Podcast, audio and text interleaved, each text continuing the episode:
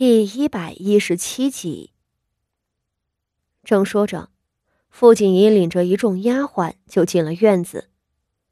张大勇家的在垂花门后头瞧见了他，忙奔出来几步，打量着问道：“哎，八姑娘怎么来了？”就在刚刚，景和院的大管事白嬷嬷来了。白嬷嬷说是来探病，架子却很大。也不帮着他们催郎中，就坐在侧间里喝茶。那副模样落在张大勇家的眼中，简直不是来探病，怕是来看笑话的吧。如今八姑娘也来了，八姑娘那可是谢氏最厌恶的人，她又来做什么？傅锦仪淡淡一笑，听说母亲晕厥了。我这做女儿的，自然要来瞧瞧。说着，往厅堂里头闯。张大勇家的连忙阻拦。傅锦仪挥开他的手，一路往里进。后头跟着的数十个丫鬟婆子毫不客气，上来将拦路的几人拉扯开。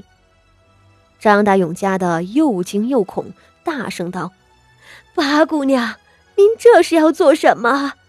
大太太病了，经不得叨扰啊！傅锦仪带的人多，三两下制住了他。众人一路簇拥着傅锦仪进了里屋。只见屏风后头的床上垂着一只手，一声声混沌的咳嗽不住的传出来。床前跪着的两个丫鬟都呜呜咽咽的哭。母亲。傅锦仪唤道：“那两个丫鬟都是一等丫鬟，见了傅锦仪，眼睛里只有恐惧，仿若傅锦仪是要过来吃了些似的。”傅锦仪没有凑近，只坐下来道：“我是担心母亲的身子，才过来瞧瞧的。”说着，上前撩开了帐子。两个丫鬟拦不住，傅锦仪掀开帐子，就看见了面色清白、双目紧闭的谢氏，她忍不住皱起了眉头。谢氏满脸都是渗出来的冷汗，牙齿更是紧紧咬着，难道她是真病了？傅锦仪来的时候还以为谢氏是在装病，或者又是要折腾出什么花样。来应付傅心怡投毒一事，临近眼前，却发现似乎不大对劲儿。谢氏这模样可是病得不轻了。八姑娘，大太太病得吓人，您还是……两个丫鬟上来磕头道：“大太太突然就晕过去了，和从前晕倒的样子都不一样。”掐人中也醒不过来，您在这里也帮不上忙，不若您去西边的屋子里坐一会儿。傅锦仪摇摇头，事情的发展有点出乎他的掌控了，他讨厌这种看不明白的感觉。可是，谢氏为何会病了呢？还病得这么厉害？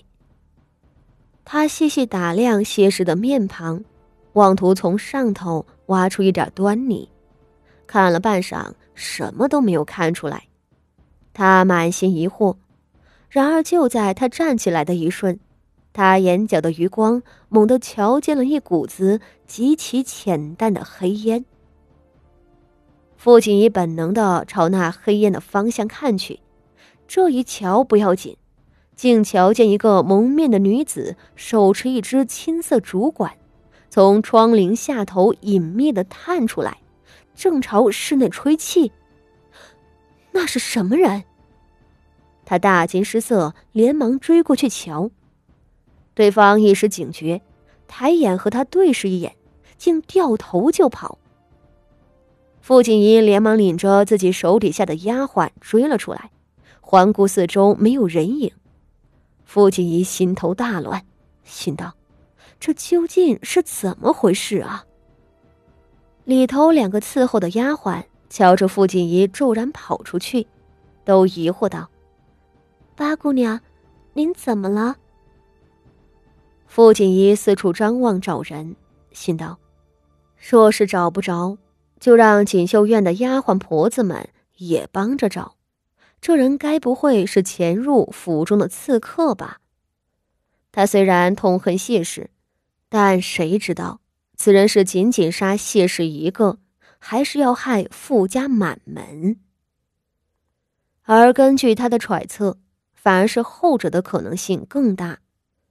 不论是寻仇，还是某些特定目的的暗杀，潜入府里去杀人的，都不会只杀一个媳妇儿就完事，多是为着灭门而来的。正踟蹰间。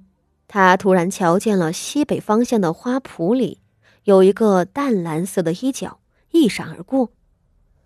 追！他抓着孙嫂子的手，低低命令道：“主仆几人急奔过去。”那浅蓝色衣裳的女子显然察觉了，忙从藏身的牡丹花丛里窜出来，继续逃跑。孙嫂子拉着傅锦仪。几人从谢氏的厅堂里一直追到墙根底下，那女子从西边角门里钻出去，一晃眼就进了旁侧的水塘边的阁楼里。傅锦仪等人冲了上去，女子在阁楼中奔逃到了后门，刚要钻门逃出，却不料七夕领着两个婆子绕过来，恰恰在后门堵着她，大家一拥而上。擒住了他，抓住了，抓住了！孙嫂子连忙道，一臂抓着那女子的头发，将她扯起来，厉喝道：“说，你是哪里的贼，在我们府中偷了什么？”女子挣扎着不肯说话，孙嫂子干脆的扯下她的面纱，这一扯，孙嫂子和傅锦仪两人都倒抽一口冷气。他的两侧脸颊上遍布着红紫色的烧伤，看上去颇为狰狞。荣姑娘，孙嫂子不可置信的看着他。荣姑娘，你为什么？你在锦绣院做什么？你手里的竹管又装着什么？你为什么要朝大太太的屋子里头吹？